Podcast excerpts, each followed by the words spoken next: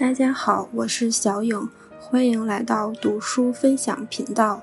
伴随着时光的流逝，我们也在一天天成长。与此同时，生活也在不断的锻炼着我们。有时候会让我们觉得痛苦不堪，甚至会让我们对自己产生怀疑，对人生的意义充满了疑问。但是，阅读了《少有人走的路》这本书后，你会对生命有了新的理解，对生活中的磨难有了新的认识。该书是一本通俗的心理学著作，体现了作者对于心智成熟这条艰辛但却必经的道路的思考。该书于1978年首次出版，五年后才登上全国畅销书的榜单。作者在书的一开始就直接告诉我们，人生有很多的痛苦。我们如果要做到心智成熟，有些痛苦的道路和过程是必须要经历的。总的来看，该书分为四部分，分别是：一、自律；二、爱；三、成长与宗教；四、神奇的力量。第一部分，自律。人生苦难重重。这是个伟大的真理，是世界上最伟大的真理之一。解决人生问题的首要方案乃是自律。关于什么是自律，作者留下一个简单的定义：所谓自律，是以积极而主动的态度去解决人生痛苦的重要原则。同时，作者提出了自律的四个原则：推迟满足感，承担责任。忠于事实，保持平衡。原则一：推迟满足感，即不贪图暂时的安逸，先苦后甜，重新设置人生快乐与痛苦的次序。原则二：承担责任。作者在书中强调，我们必须要面对属于自己的问题，这是解决问题的基本前提。而在现实生活中，我们大部分人都会选择逃避问题。承担责任即必须面对属于自己的问题，不指望别人解决真正属于自己的问题，否则属于人格失调；但是也不要把别人的问题揽到自己身上，否则易患神经官能症。原则三：忠于事实。如果我们要追求健康的生活和心智的成熟，那我们就要坚定不移地遵循这条原则。现实生活中，很多人过了中年就自认为人生观、世界观已经形成，自己认为完美无瑕，而对新的信息和资讯缺乏兴趣。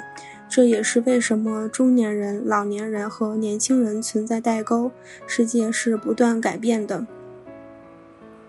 知识是在不断更新的。如果你还裹在从前的旧观念，止步不前，势必会被淘汰。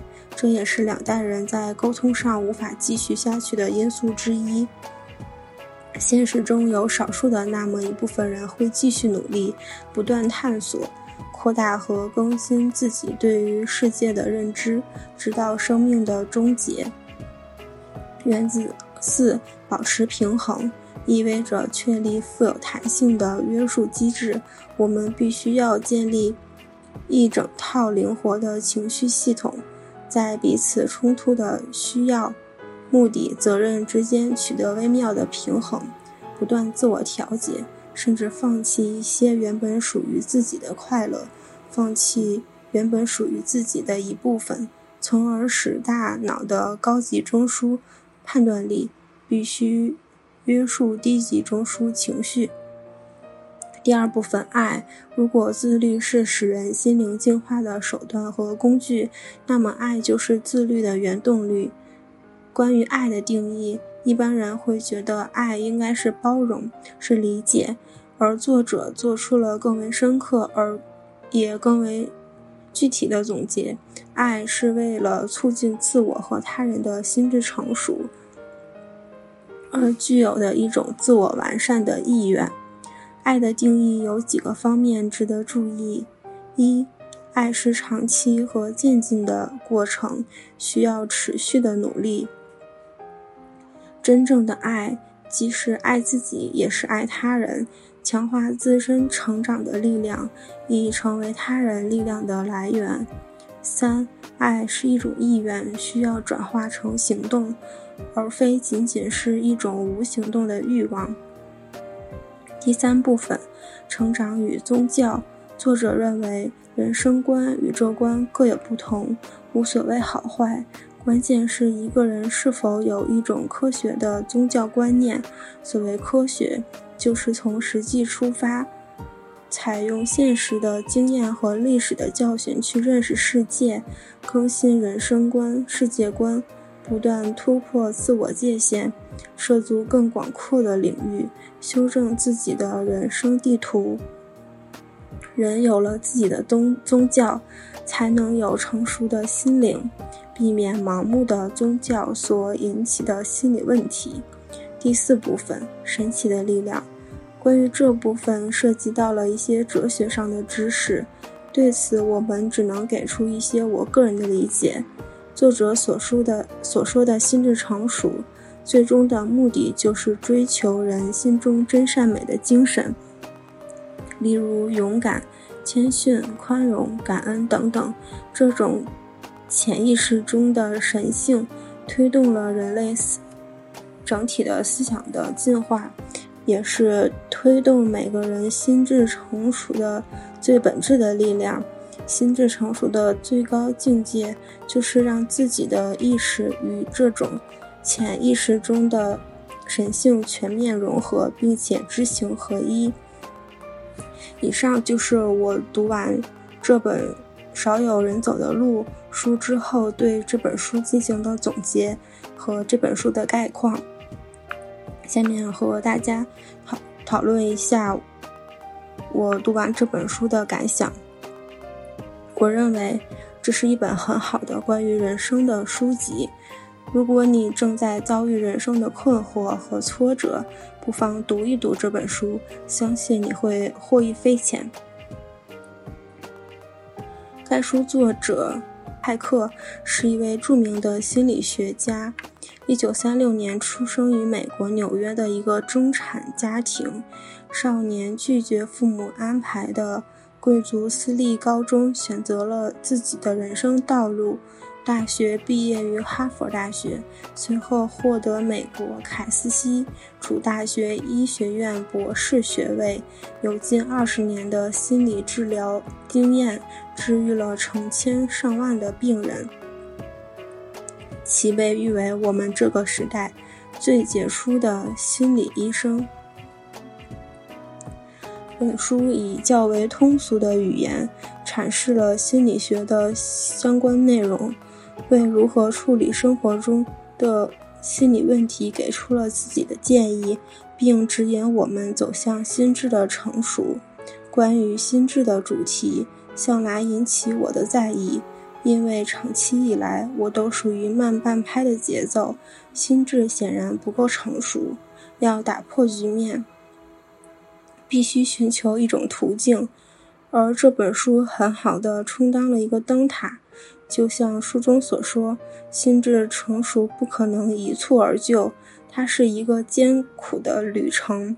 作者斯科特激励我们要勇敢面对自己的问题，不要逃避，直面问题，我们的心智就会逐渐的成熟。逃避问题，心智就会永远停滞不前。对于一个以前一个阶段的我，简直无地自容。完完全全逃避自己的职责，但是已成为过去。我会好好把握这个崭新的阶段。该书共分为四个部分：自律、爱、成长与宗教、神奇的力量。其中以爱为中心，书中告诉了我们什么是爱，帮助我们学习爱。书中还告诉我。呃，如何成为更好、更有理解心的父母，去引导和培育好下一代？归根到底，这本书的目的就是告诉我们如何找到真正的自我，获得心智的成熟，从而拥有属于自己的独特人生。人可以拒绝任何东西，但绝对不可以拒绝成熟。拒绝成熟，实际上就是在逃避问题。逃避痛苦、规避问题和逃避痛苦的趋向是人类心灵疾病的根源。不及时处理，就会为此付出沉痛的代价，承受更大的痛苦。在本书的开头，作者就点出了人生的真理：人生是一连串的问题，人生苦难重重，而解决人生问题的首要方案乃是自律。关于什么是自律，作者下了一个简单的定义：所谓自律，是以积极而主动的态度去解决人生。痛苦的重要原则。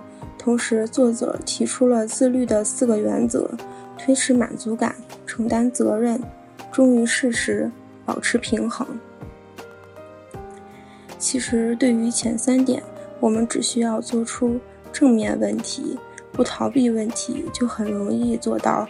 逃避问题、逃避痛苦，反映出人们不愿意推迟满足感的问题。直面问题会让人感到痛苦，但是不解决问题，问题并不会自动消失，就会永远存在，可能会衍生出更大的痛苦和更多的问题，持续时间也会更久。例如，我正在写这篇观后感，其实已经拖了很久，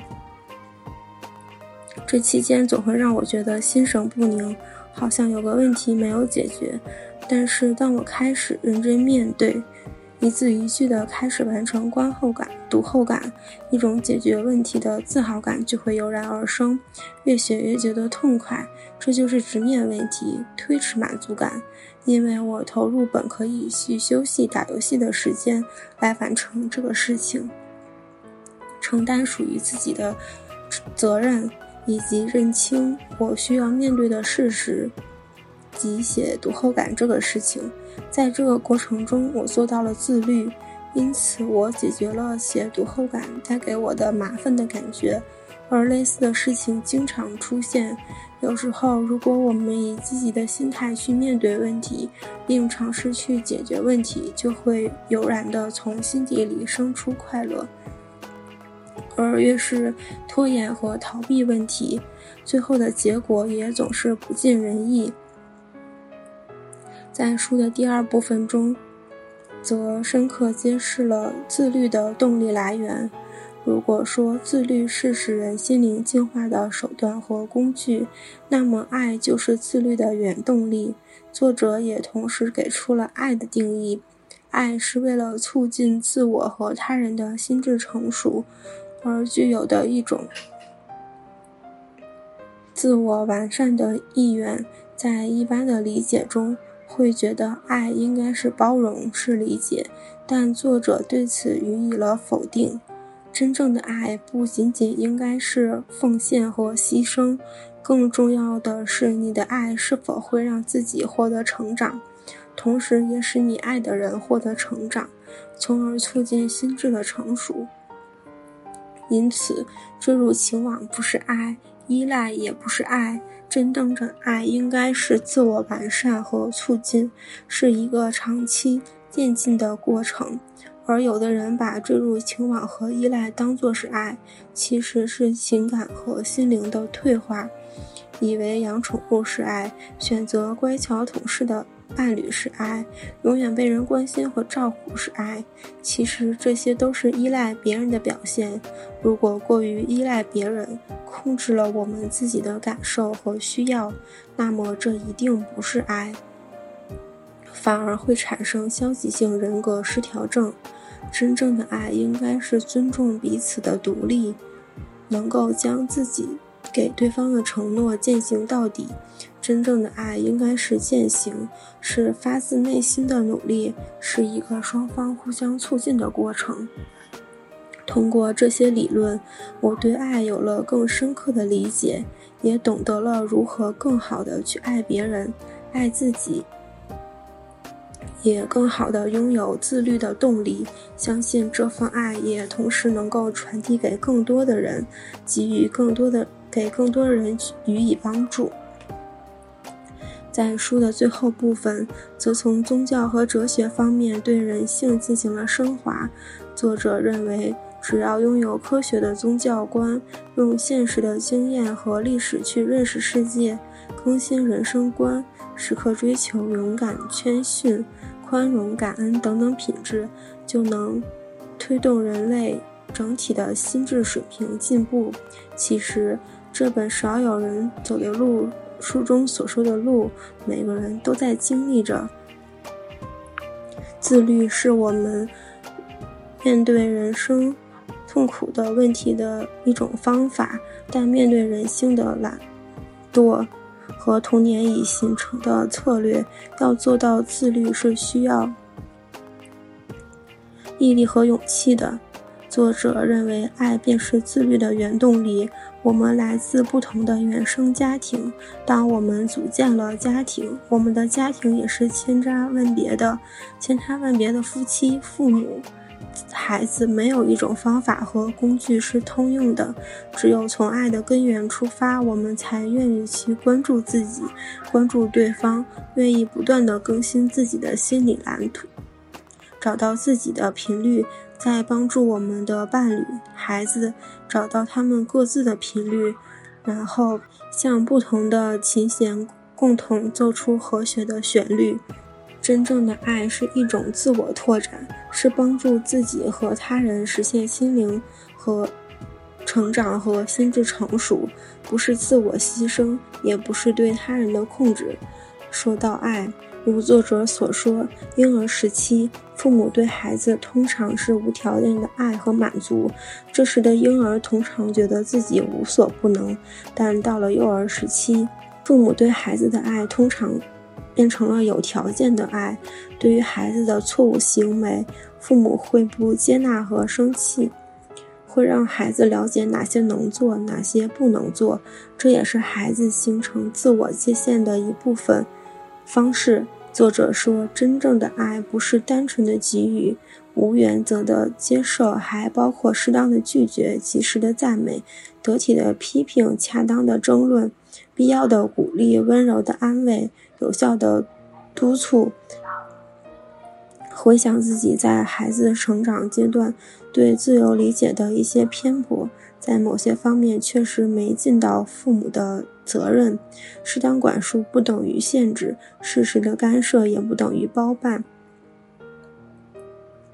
在家庭教育方面找到其中的平衡点，给予孩子恰当的管教、批评、提醒、帮助、督促，是每个家庭需要不断摸索的，这样才能找到适合自己孩子的管教方法。你是否有很多有惊无险的意外？是否有很多机缘巧合的惊喜？你以为这只是偶然好运吗？有没有想过，这是一种在背后忽悠着你的强大力量？如果真的有，你现在是在拒绝这样的恩典，还是已经做好了接受恩典的准备？在信仰和恩典的章节里。我感触最深的就是作者提出的内心的上帝，蕴藏在我们每个人潜意识中那强大的神秘力量。想接近它，需要我们放下自以为是心中的浅薄，不断的去学习。只要我们多去倾听内心的声音，少用预想去控制大脑，便能迎接典藏的到来。如果说心中的爱是上帝，那么人性的懒惰就是魔鬼，它是爱的对立面，阻碍我们成长，阻碍我们接近内心的上帝。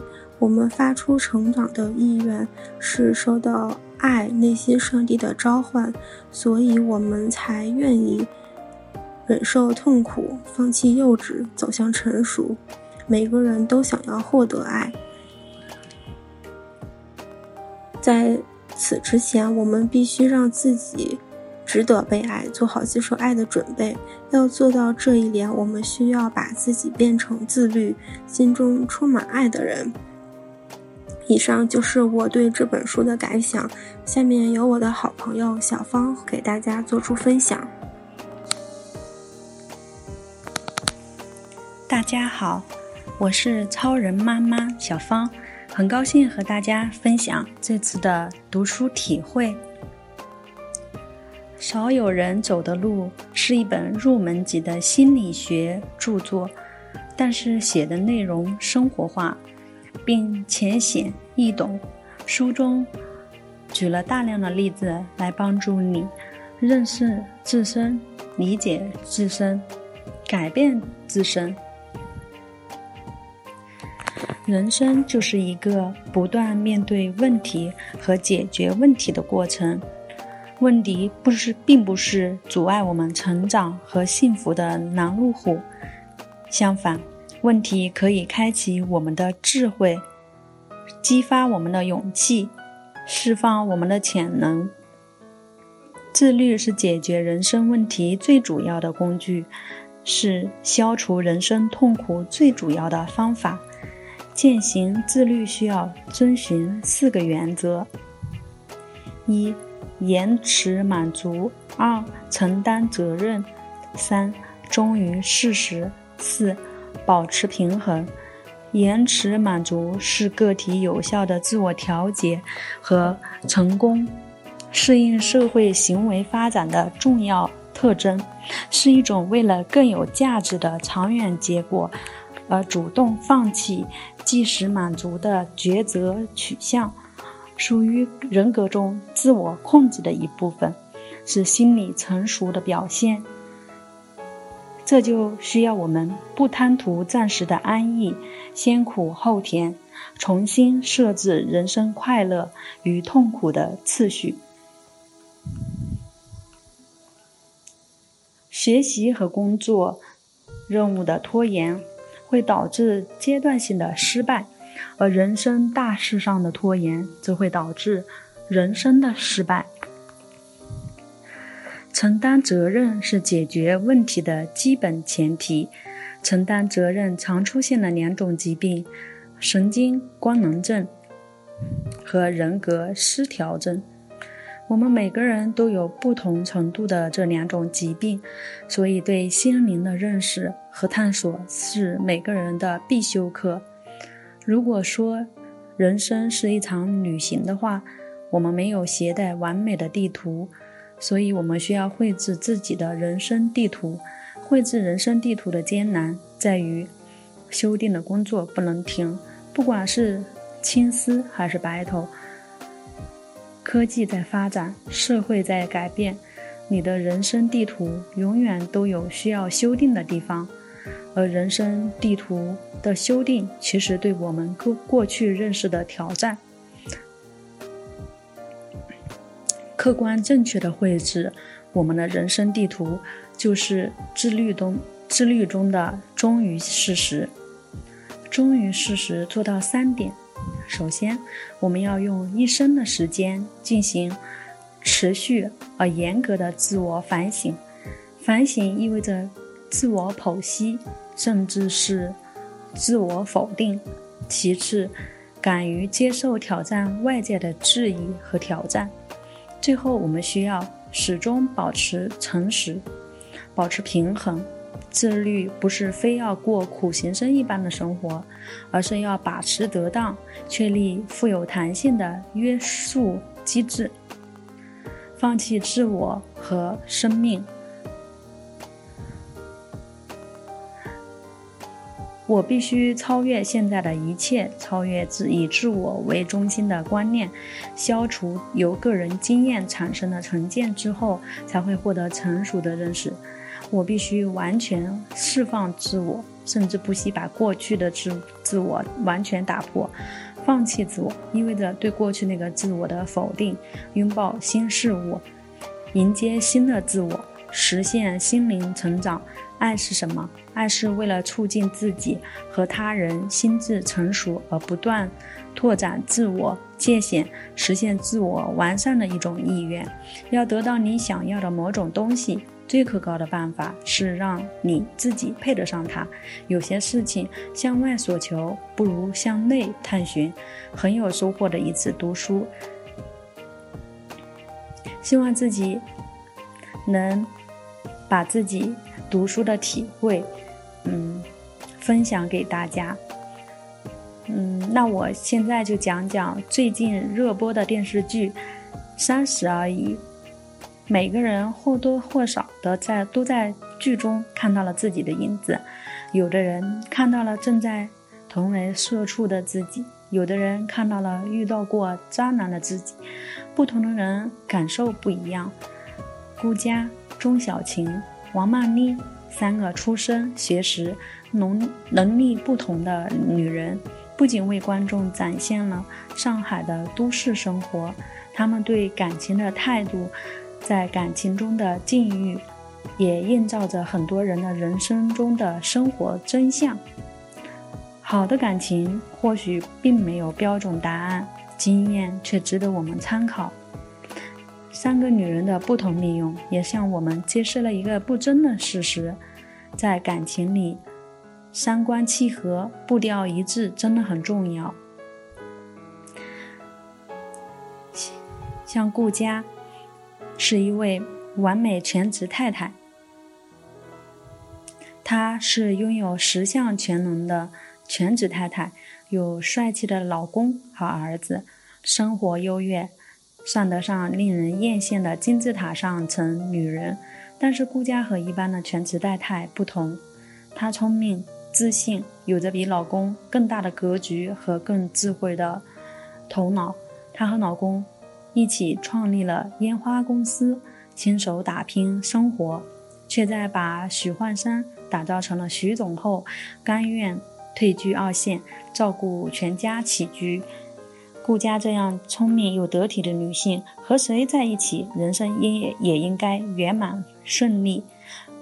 和顾家在一起的许幻山，根本承受不了身边有一位这么优秀的妻子。顾家看似坐拥一切。但她也错位承担了老公的那份责任。老公得罪客户，她会放低身份向客户赔罪，帮他收拾烂摊子。在办公室听到老公夸橘子好吃，她能推断出女同事想见老公上位，亲手让他主动辞职。后面有许幻山出轨的剧情，明里暗里隐含了一个婚姻的真相。势均力敌的爱情才能开出繁盛的花朵。倘若双方不对等，很容易造成误会和伤害，最终把婚姻推向绝路。有人在《少有人走的路》这本书中就讲到了爱，夫妻的爱，父母对孩子的爱。很多时候，我们口口声声说爱对方，那么怎么样才是爱对方呢？真心爱一个人，就会承认对方是与自己不同的、完全独立的个体。爱是实际行动，是真正的付出，体察彼此真正的需要。真正意义上的爱是爱自己，也是爱他人。爱可以让自己和他人都获得成长。不爱自己的人，绝不可能去爱他人。爱是责任和克制。现在婚姻出轨率越来越高。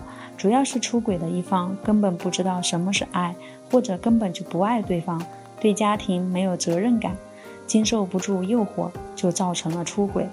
真正懂得爱的人，必须懂得自我约束，并会以此促进对方的心智成熟。而对于孩子的爱是什么呢？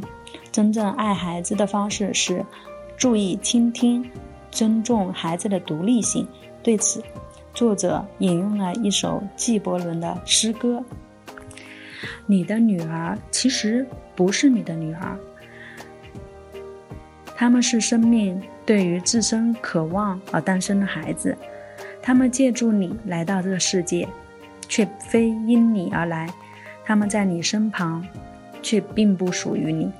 你你可以给予他们的是你的爱，却不是你的想法。”因为他们有自己的思想，你可以庇护的是他们的身体，却不是他们的灵魂，因为他们的灵魂属于明天，属于你做梦也无法达到的明天。你可以拼尽全力变得像他们一样，却不要让他们变得和你一样，因为生命不会后退，也不会在过去停留。你是弓。儿女是你从那里射出来的箭，弓箭手望着未来之路上的箭靶，他用尽力气将你拉开，使他的箭射得又快又远。怀着快乐的心情，在弓箭手的手中弯曲吧，因为他爱一路飞翔的箭，他爱无比稳定的弓，不能接受所爱之人的独立性，就会给亲情和爱情带来危害。谢谢大家。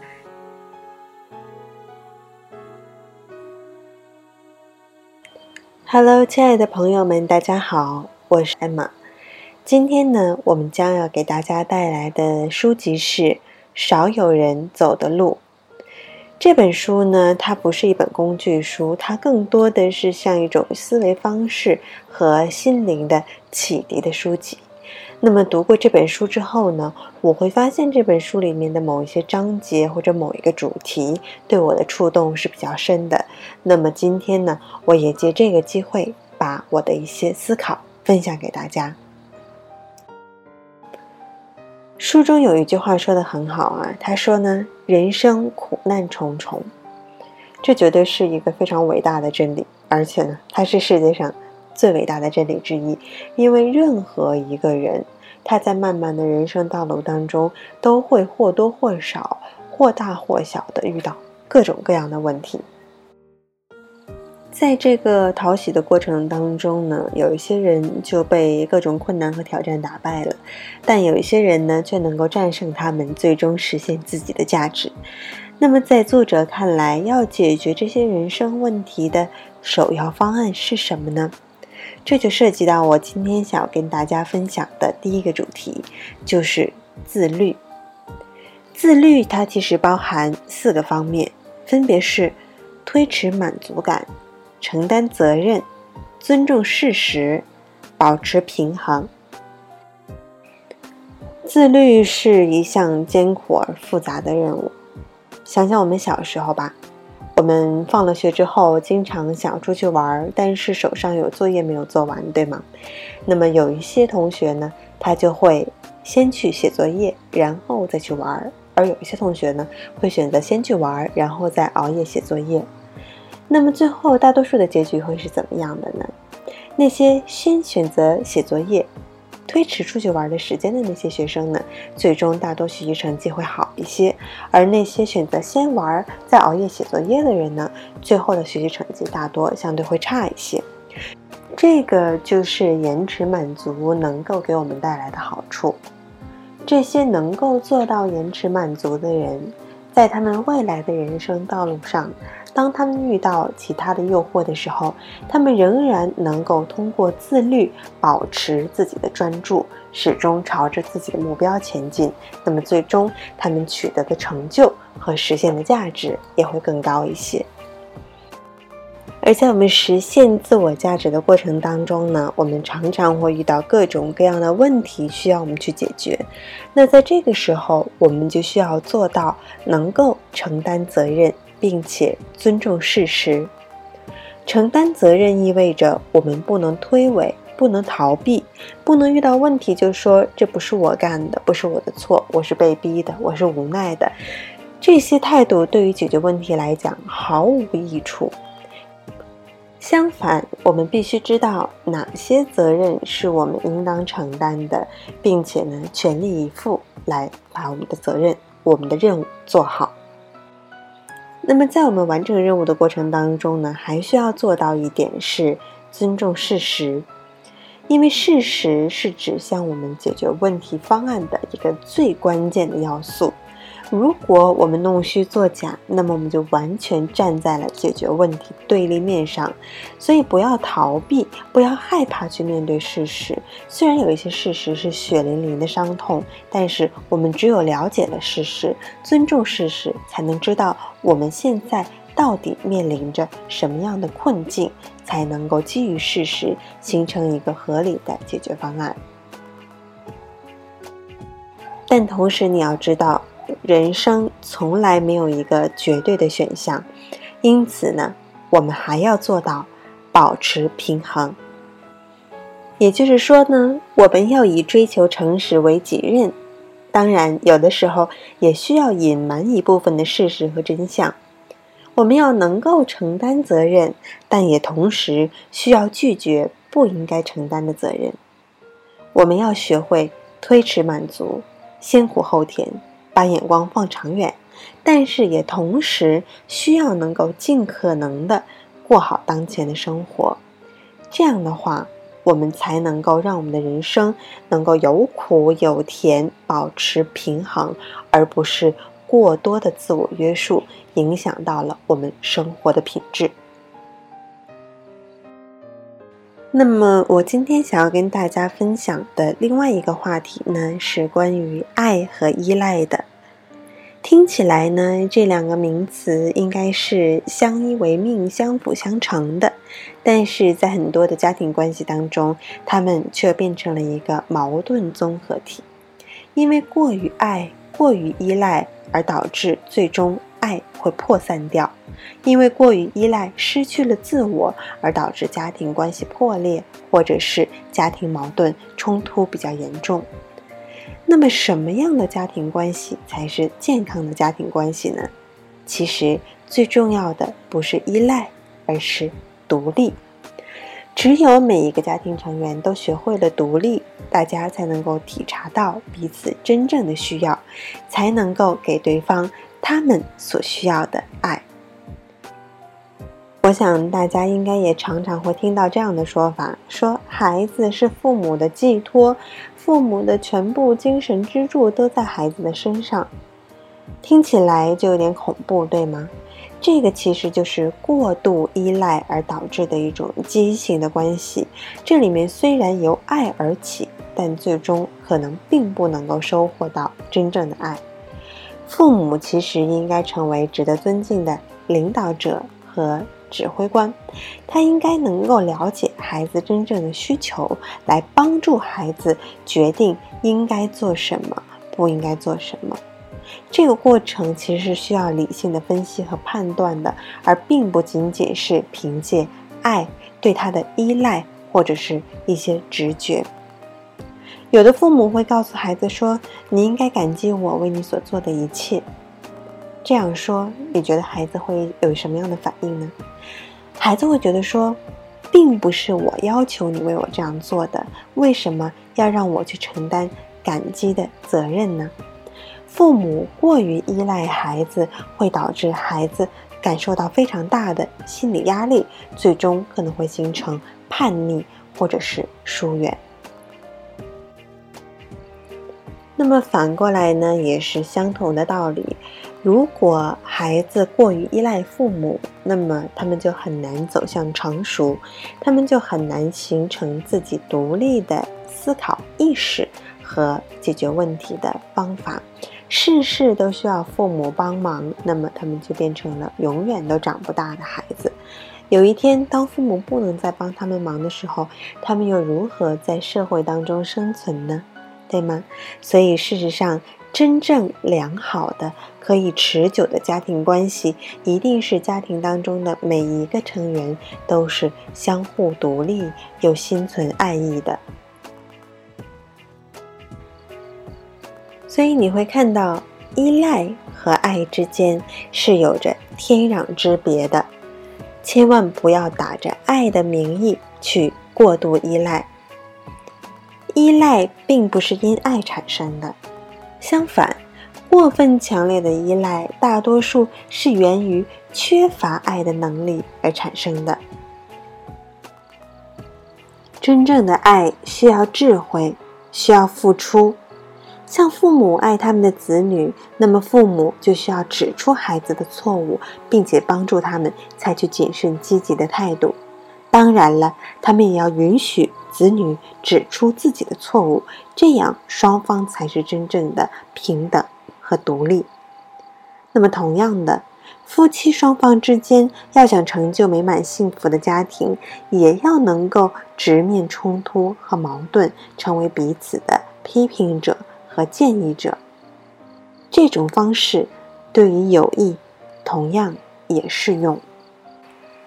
所以我们再也不要披着爱的外衣去依赖而因为依赖给别人造成无法喘息的压力了记得真正的健康的爱是彼此扶持互相独立心存感激那么每一个人都可以收获属于他们的幸福家庭。